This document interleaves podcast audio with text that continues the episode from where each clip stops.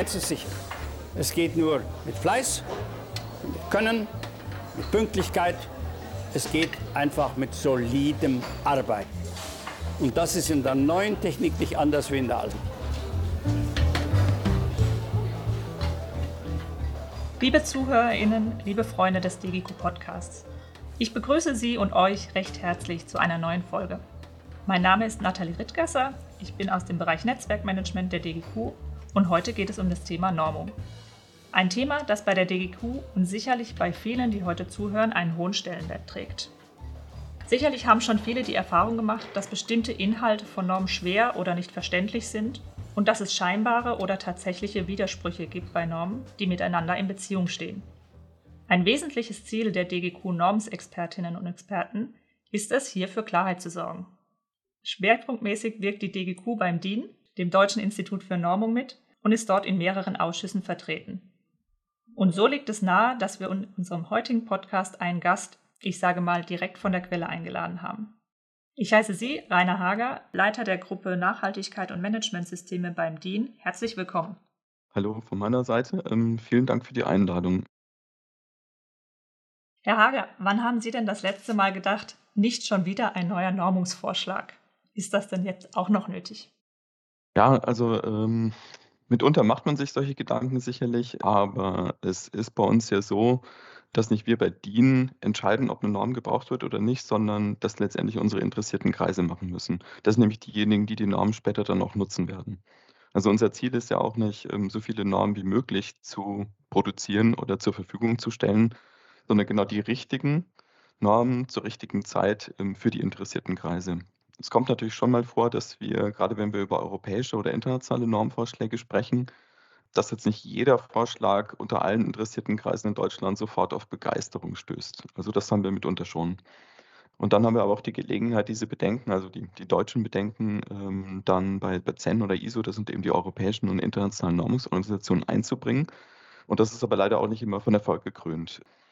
Denn was man auch bedenken muss, dass die Bedarfe ähm, in den anderen Ländern halt auch durchaus unterschiedlich sind. Das heißt, wir haben manchmal die Situation, dass aus der deutschen Perspektive ein Vorschlag vielleicht irgendwie unsinnig erscheint, aber für, ähm, für andere Länder halt wirklich durchaus relevant ist. Und in solchen Fällen kann es dann auch mal eine Option sein, einfach auch mal nicht mitzuarbeiten und einfach mal die anderen machen zu lassen. Das ähm, ist dann manchmal das Sinnvollste. Höre ich schon raus, zahlreiche Normen Gut, das äh, hören wir auch an vielen Exponenten, die unterschiedlichen Normen, die es da gibt. Sie leiten jetzt konkret die Gruppe Nachhaltigkeit und Managementsysteme beim DIN. Was beinhaltet denn Ihr Aufgabengebiet dort alles? Genau, also grundsätzlich muss man sagen, bei DIN, ähm, wir sind die, die unabhängige Plattform für Normung und Standardisierung in Deutschland und weltweit. Das ist unser Anspruch.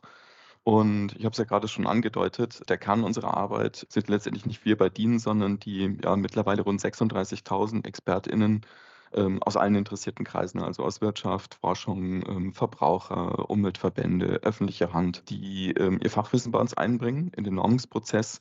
Und diesen Normungsprozess, den steuern wir im Prinzip als, ähm, als, als die Projektmanager. Und das Ergebnis sind dann eben Normen und Standards, ähm, die dann hoffentlich auch den weltweiten Handel fördern, ähm, zu verschiedenen Dingen beitragen, zur Rationalisierung, aber auch zur Qualitätssicherung, dem Schutz der Gesellschaft, dem Schutz der Umwelt der Sicherheit und auch der Verständigung. Und ähm, bei mir in der Gruppe Nachhaltigkeit und Managementsysteme betreuen wir eine Reihe von, von Normausschüssen.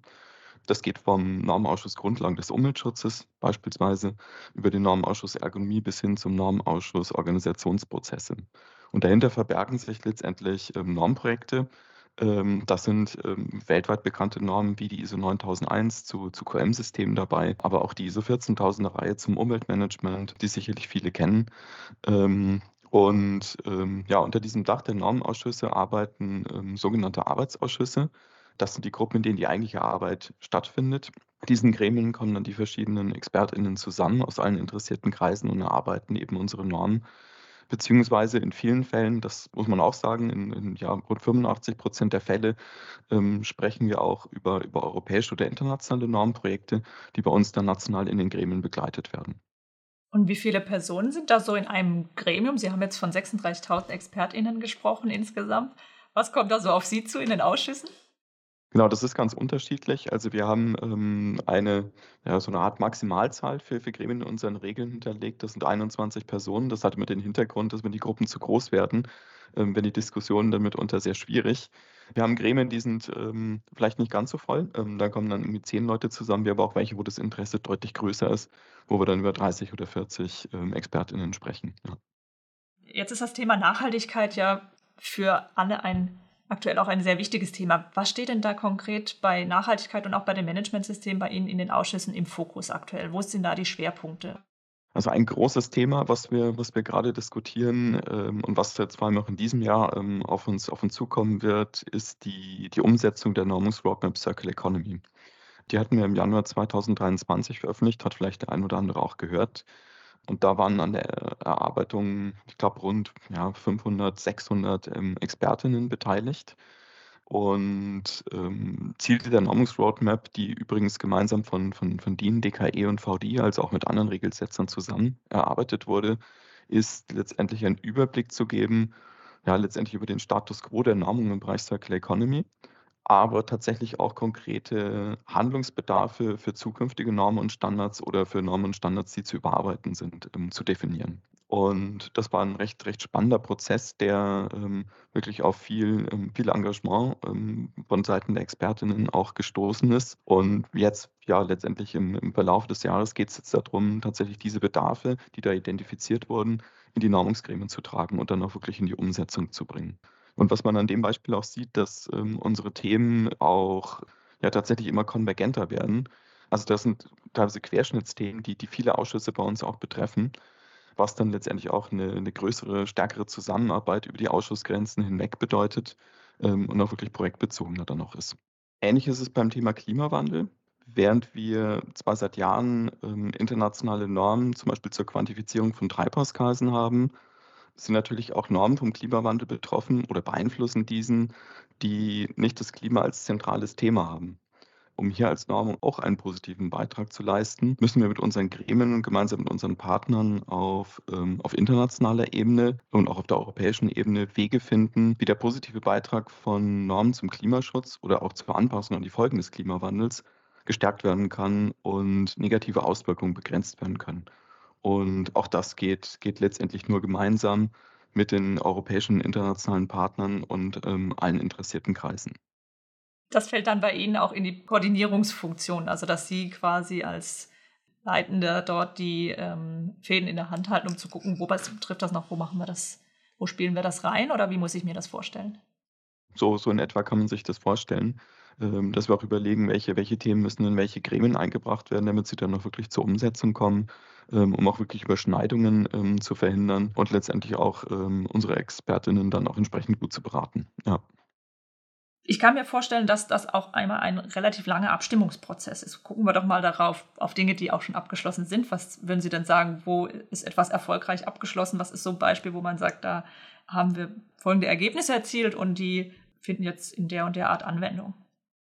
Ja, im Prinzip ist es ist ist das auch wieder eine Frage, die unsere interessierten Kreise eigentlich beantworten müssten.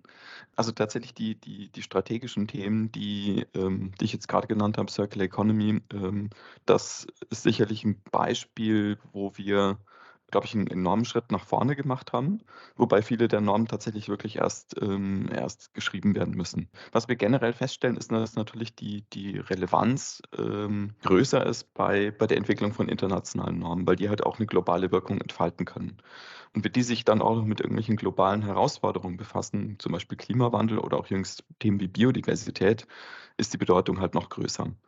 Und ähm, ja, wie gesagt, Biodiversität, Klimawandel habe ich genannt. Ähm, wir sprechen auch über, über Normen zum, zum Thema nachhaltige Finanzwirtschaft beispielsweise, die gerade in der Erarbeitung sind. Also das sind jetzt noch keine erzielten Erfolge, aber sicherlich ähm, Projekte, die, die eine weitreichende Wirkung am Ende entfalten werden. Wir haben aber natürlich auch die, ähm, unsere ganzen bekannten ähm, Management-Systemnormen von der, von der ISO 9001, die, die alle kennen, über ähm, die ISO 45001 zu Arbeitsschutzmanagementsystem ähm, die in den letzten Jahren ähm, fertiggestellt wurden und auch teilweise noch mit, mit weiteren Dokumenten unterlegt wurden, die vielleicht jetzt so von der gesellschaftlichen Bedeutung auf den ersten Blick gar nicht so bedeutend scheinen, aber einfach eine so große Wirkung entfalten, weil sie im Prinzip für jede Organisation weltweit anwendbar sind. Und ähm, da haben wir einige Dinge in den letzten Jahren entwickelt, die genannten, aber auch Normen zu zu Compliance-Management-Systemen, ähm, und ähnlichen Dingen, ähm, die wahrscheinlich noch, ähm, sehr, sehr relevant werden. Also sowohl die Basisarbeit, sage ich mal, das, was äh, jeder und wahrscheinlich auch viele von unseren Zuhörenden ständig äh, vor sich auf dem Tisch liegen haben, aber dann eben auch schon die Diskussion ähm, von jetzt aufkommenden Themen. Sie haben es genannt, Klimawandel, also alle Facetten, finanzielle Nachhaltigkeit ähm, und die verschiedenen Dinge. Wo sehen Sie denn noch Lücken oder Regelungsbedarfe, die jetzt vielleicht gerade noch nicht so in der Pipeline sind? Also, ich meine, potenzielle Lücken hat man natürlich immer, ähm, bei ja, bei neuen Technologien, die noch sehr in Bewegung sind. Aber zwei Beispiele mal zu nennen: KI, künstliche Intelligenz oder Quantentechnologien. Und das sind aber auch Themen, mit denen sich die Normung im Prinzip schon befasst. Ähm, und hier haben wir als ein Instrument die vorhin schon genannten Normungsroadmaps, die wir eben mit gemeinsam mit unseren interessierten Kreisen entwickeln, um um Lücken und zukünftige Normungsbedarfe zu identifizieren. Was wir aber auch beobachten, dass es im insbesondere im Nachhaltigkeitsbereich an sich einen großen Bedarf nach Standardisierung gibt, einfach weil das relevante Themen sind, ähm, wo auch Standards gut unterstützen können. Und was es auch gibt, sind viele private Standardisierungsansätze, jedoch oft noch nicht wirklich international oder universell akzeptierte oder anerkannte Standards. Und ich glaube, da hat tatsächlich die internationale Normung wirklich mit ihrem globalen Ansatz ähm, wirklich großes Potenzial, ähm, hier auch den Unterschied zu machen. Jetzt sind Sie ja schon äh, ziemlich lange dabei bei der Normungsarbeit. Seit wann sind Sie auch beim DIN? Tatsächlich seit 2002, also jetzt ähm, im April wären es jetzt 21 Jahre. Ja. Wow, super. Ich denke mal, so eine Arbeit mit und an den Normen und mit den verschiedenen Gremien und Ausschüssen verändert sich auch der gesellschaftliche Wandel ist ja äh, hier da und in der Arbeitswelt merken wir da auch, vieles ist da im Fluss. Wie ähm, verändert sich denn die Normungsarbeit und was sind die Herausforderungen dabei? Also da da es einige zu nennen tatsächlich. Also, was man zum einen beobachten kann, dass die Normung in den letzten Jahren wirklich stark zunehmende Aufmerksamkeit erfahren hat und gerade eben bei den bei Themen wie, ähm, Klimaschutz, ähm, Digitalisierung, der Nutzen der Normung wirklich zunehmend erkannt wird. Zeichen dafür ist zum Beispiel die Verabschiedung der EU-Standardisierungsstrategie. Und das ist an sich für uns jetzt erstmal eine positive Entwicklung, ähm, weil wir gerade von der Politik auch irgendwie verstärkt wahrgenommen werden. Was wir zum Beispiel auch beobachten, ist, dass es ähm, in bestimmten Regionen der Welt, zum Beispiel in China, die sich auch immer stärker in der Normung engagieren, gerade bei Zukunftstechnologien die Agenda bestimmen, was nicht unbedingt immer im europäischen Interesse ist. Und das sind halt Punkte, wo wir letztendlich aus europäischer Sicht auch, auch etwas entgegensetzen müssen. Und das geht aber tatsächlich nur mit den richtigen ExpertInnen in den entsprechenden Themen. Ähm, und das bringt uns letztendlich dann zur nächsten Herausforderung, denn was man tatsächlich beobachten kann, ist, dass das Engagement der interessierten Kreise in der Normung, sich in der Normung zu beteiligen, ähm, an manchen Stellen geringer wird. Und aus meiner Sicht hat es unterschiedliche Gründe. Also, ähm, wo es immer noch relativ leicht ist, ExpertInnen zu gewinnen, sind ähm, bei produktbezogenen Themen, weil dafür zum Beispiel Hersteller von Produkten der direkte Bezug eigentlich vorhanden ist. Je querschnittsorientierter aber das Thema wird, also gerade Managementsysteme zum Beispiel, aber auch Themen wie, wie Ergonomie oder so, die einen übergreifenden Charakter haben, desto schwieriger wird es dann ähm, für, für Organisationen letztendlich den, den konkreten Nutzen in der Mitwirkung zu erkennen. Was wir auch sehen, ist, dass wir manchmal einfach einen Generationswechsel haben, also wo letztendlich langjährige ExpertInnen in den Ruhestand gehen und mitunter Schwierigkeiten haben, in der Organisation Nachfolger zu finden. Ähm, und was sich auch bemerkbar macht, ist natürlich der, der zunehmende Fachkräftemangel. Denn wenn es überall eng wird, ähm, wird es auch bei den, bei den ExpertInnen in der Normung eng. Und was wir gerade in den letzten drei Jahren gesehen haben, ist, dass wir ähm, durch die neuen Arbeitsweisen, also pandemiebedingt, ähm, aber ähm, mit einer Tendenz ähm, zu, zu eher vielen kurzen Web- oder Hybridsitzungen anstelle von längeren Präsenzsitzungen, den, ja, letztendlich der Arbeitsdruck, die Belastungen ähm, sowohl für uns jetzt im, in, den, in den Geschäftsstellen, aber auch für die Expertinnen größer geworden ist. Ähm, und viele sind einfach nicht mehr in der Lage, das zeitlich zu stemmen. Und wenn Sie vielleicht nochmal darauf eingehen können, was ist denn so der Einflussbereich? Also natürlich muss ein Nutzen für mich selber rausziehen können, auch für mein, für mein Unternehmen oder für, ähm, für den, die Organisation, die ich vertrete. Aber wie viel Einfluss habe ich denn tatsächlich darauf, wenn ich jetzt sage, aus deutscher Sicht äh, beteilige ich mich daran, vielleicht an europäischen oder sogar internationalen Normen? Genau, der Einfluss ist tatsächlich eigentlich relativ groß, ähm, weil, ähm, was man auch sagen muss, ist, dass die die die deutsche Normung international auch einen auch 'n guten und anerkannten Ruf hat. Ähm, das heißt also, wenn, ähm, Expertinnen aus Deutschland in den internationalen Normungsgremien mitwirken, dann wird das in der Regel auch gehört. Also, das ist, was man wirklich wahrnimmt. Und, ähm, letztendlich funktionieren die die internationalen Gremien genauso wie unsere nationalen Gremien. Da kommt eine gewisse Zahl an Expertinnen zusammen. Ähm, und wer die guten Argumente hat, kann sich dann an, an vielen Stellen auch gut durchsetzen. Also das wird oft unterschätzt, ähm, wie, wie leicht es manchmal ist, ähm, wirklich mit guten Argumenten die Punkte durchzusetzen und dann auch wirklich letztendlich die Normen mitzugestalten und dann auch für Jahre mitzubestimmen. Haben Sie ein Beispiel dafür, wo auch von deutscher Seite aus mal ein, äh, verschiedene Einwände ganz konkret Berücksichtigung gefunden haben? Also, da könnte ich jetzt tatsächlich viele Beispiele nennen, ähm, aber das ist ein Thema, was vielleicht, ähm, hier auch besonders interessiert, gerade bei der äh, bei der letztmaligen Überarbeitung der ISO 9001, ähm, die im Jahr 2015 abgeschlossen wurde, waren waren die deutschen Expertinnen irgendwie sehr aktiv dabei und konnten, glaube ich, viele Punkte, die für die deutsche Wirtschaft besonders wichtig sind, auch wirklich gut einbringen. Ja. Jetzt habe ich eingangs ja auch schon gesagt, die DGQ ist Verbandsmitglied beim DIN und schon lange Zeit sehr aktiv in den Ausschüssen. Wie nehmen Sie die Arbeit hier war in Zusammenarbeit mit der DGQ. Wie ist das Engagement? Wie bewerten Sie das? Also das bewerte ich tatsächlich sehr, sehr gut. Ähm, und das, das, das hat mehrere Gründe. Das eine ist, dass natürlich ähm, Vertreter in der DGQ ähm, in unseren Gremien direkt mitwirken, in unseren Arbeitsgremien und dann natürlich ihre, ihre langjährige persönliche Erfahrung, ihr Fachwissen einbringen. Aber was vielleicht noch viel wichtiger ist, dass hinter der DGQ letztendlich ein riesiges Netzwerk steht, ähm, welches ähm, auf die Weise dann auch in die Normungsarbeit eingebunden wird. Und davon profitieren natürlich die Normungsgremien, ähm, wenn sie Fachleute, Multiplikatoren gewinnen, aber tatsächlich hoffentlich auch die DGQ und, und ihre Stakeholder, die dadurch natürlich auch eine enorme Wirkung erreichen können. Ganz sicher, ja. Und wenn Sie jetzt sagen würden, an die Zuhörerinnen und Zuhörer, ähm, da gibt es vielleicht Interessierte, Motivierte, die jetzt auch ähm, Interesse bekommen haben. Was kann man denn tun? Wie, an wen kann ich mich wenden? Was kann ich machen? Grundsätzlich sind unsere Gremien offen ähm, für, für jeden und jede. Das heißt also, da gibt es keine Beschränkungen. Und ähm, wenn man auf unserer Webseite schaut, ähm, www.dien.de, ähm, kommt man relativ schnell auf die, auf die Arbeitsgremien und kann sich da auch ein Bild machen, an welchen Themen wir momentan arbeiten, welche Gremien bestehen. Dort sind auch Kontaktdaten von unseren ProjektmanagerInnen hinterlegt, die man dann einfach ähm, unbürokratisch ansprechen kann und sein Interesse signalisieren kann. Ich bin natürlich auch offen ähm, für die Themen, die, die, die meine Gruppe betreffen, so nach Nachhaltigkeit, Managementsysteme, Umweltschutz, Arbeitsschutz, diese Dinge.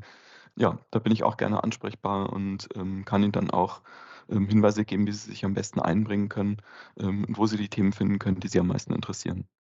Gleichermaßen richte ich den Appell auch noch daran, dass natürlich auch im Netzwerk der DGQ, wo auch immer Sie auf die unterschiedlichen Personen treffen, ähm, Sie haben es gerade gesagt, Herr Hager, da sind viele, die auch in den Ausschüssen mitarbeiten, ganz direkt oder mal mitgearbeitet haben. Ähm, also nutzen Sie auch da gerne die Kontakte, wenn Sie sagen, das ist für Sie ein spannendes Thema. Herr Hager, wenn Sie sich etwas wünschen dürften zum Abschluss unserer heutigen Folge, wie sieht denn dann die Normungsarbeit in zehn Jahren aus? Also ich würde sagen, wir sind ähm, in der Lage, unsere Normen wirklich mit den modernsten Methoden zu erarbeiten, in ausgewogen zusammengesetzten und alters- und auch geschlechtsdiversen Gremien, denn das ist tatsächlich mitunter noch ein Thema. Wir sind auch in der Lage, unsere Normen je nach Bedarf zeitgerecht bereitzustellen und und zwar nicht in der in der Form, wie es heute ist, als Dokumente letztendlich, sondern als Smart Standards, also maschineninterpretierbare Inhalte, die dann von unseren Kunden auch, ähm, maßgeschneidert für ihre Bedürfnisse genutzt werden können. Und vor allem würde ich mir wünschen, dass wir es schaffen, laufend mit unserer Arbeit in der Normung die großen Themen der Zeit mitzugestalten und zu unterstützen und das im im Sinne von von Wirtschaft und Gesellschaft in in Deutschland, aber auch weltweit. Das wünschen wir uns, glaube ich, alle an der Stelle. Ich freue mich sehr, dass wir heute Sie hier als Gast hatten. Vielleicht auch gerne noch mal ein nächstes Mal. Und äh, damit sind wir auch schon am Ende unserer heutigen Folge des DGQ Podcastes. Wir durften einen Blick in das Innere so ein bisschen des DIN mal werfen mit Ihnen ähm, als Vertreter und Leiter der Gruppe Nachhaltigkeit und Managementsysteme. Wir haben so ein bisschen gesehen, wie vielfältig der Themenkanon äh, des DIN ist und auch kennengelernt, welche Einflussbereiche es dort gibt, wenn man ganz konkret selbst mitarbeiten muss. Vielleicht konnten wir den einen oder die andere auch motivieren, mal zu sagen, ja, die Normungsarbeit, die finde ich spannend, da möchte ich mich mehr engagieren. Und natürlich freuen wir uns auch über Ihr Feedback, liebe Zuhörerinnen und Zuhörer. Treten Sie gerne mit uns in Kontakt äh, zu unseren Podcast-Folgen. Schreiben Sie uns. Sie finden uns auf den bekannten Social-Media-Kanälen oder in unseren Netzwerken. Ich persönlich habe die Normungsarbeit nochmal von einer ganz anderen Seite kennenlernen dürfen ähm, durch Sie heute und bedanke mich dabei ganz herzlich nochmal bei Ihnen, Herr Hager, äh, für das aufschlussreiche und kurzweilige Gespräch. Und damit grüße ich alle Zuhörenden und ich freue mich, wenn Sie bei der nächsten Folge des DGQ Podcasts wieder dabei sind. Tschüss. Tschüss, vielen Dank auch von mir fürs Zuhören. Es ist ja die ganze Zeit immer die Rede davon, dass Leute wissen müssen, was sie tun sollen und wie sie es tun sollen. Darüber wird vergessen, ihnen zu erklären, warum sie es tun sollen.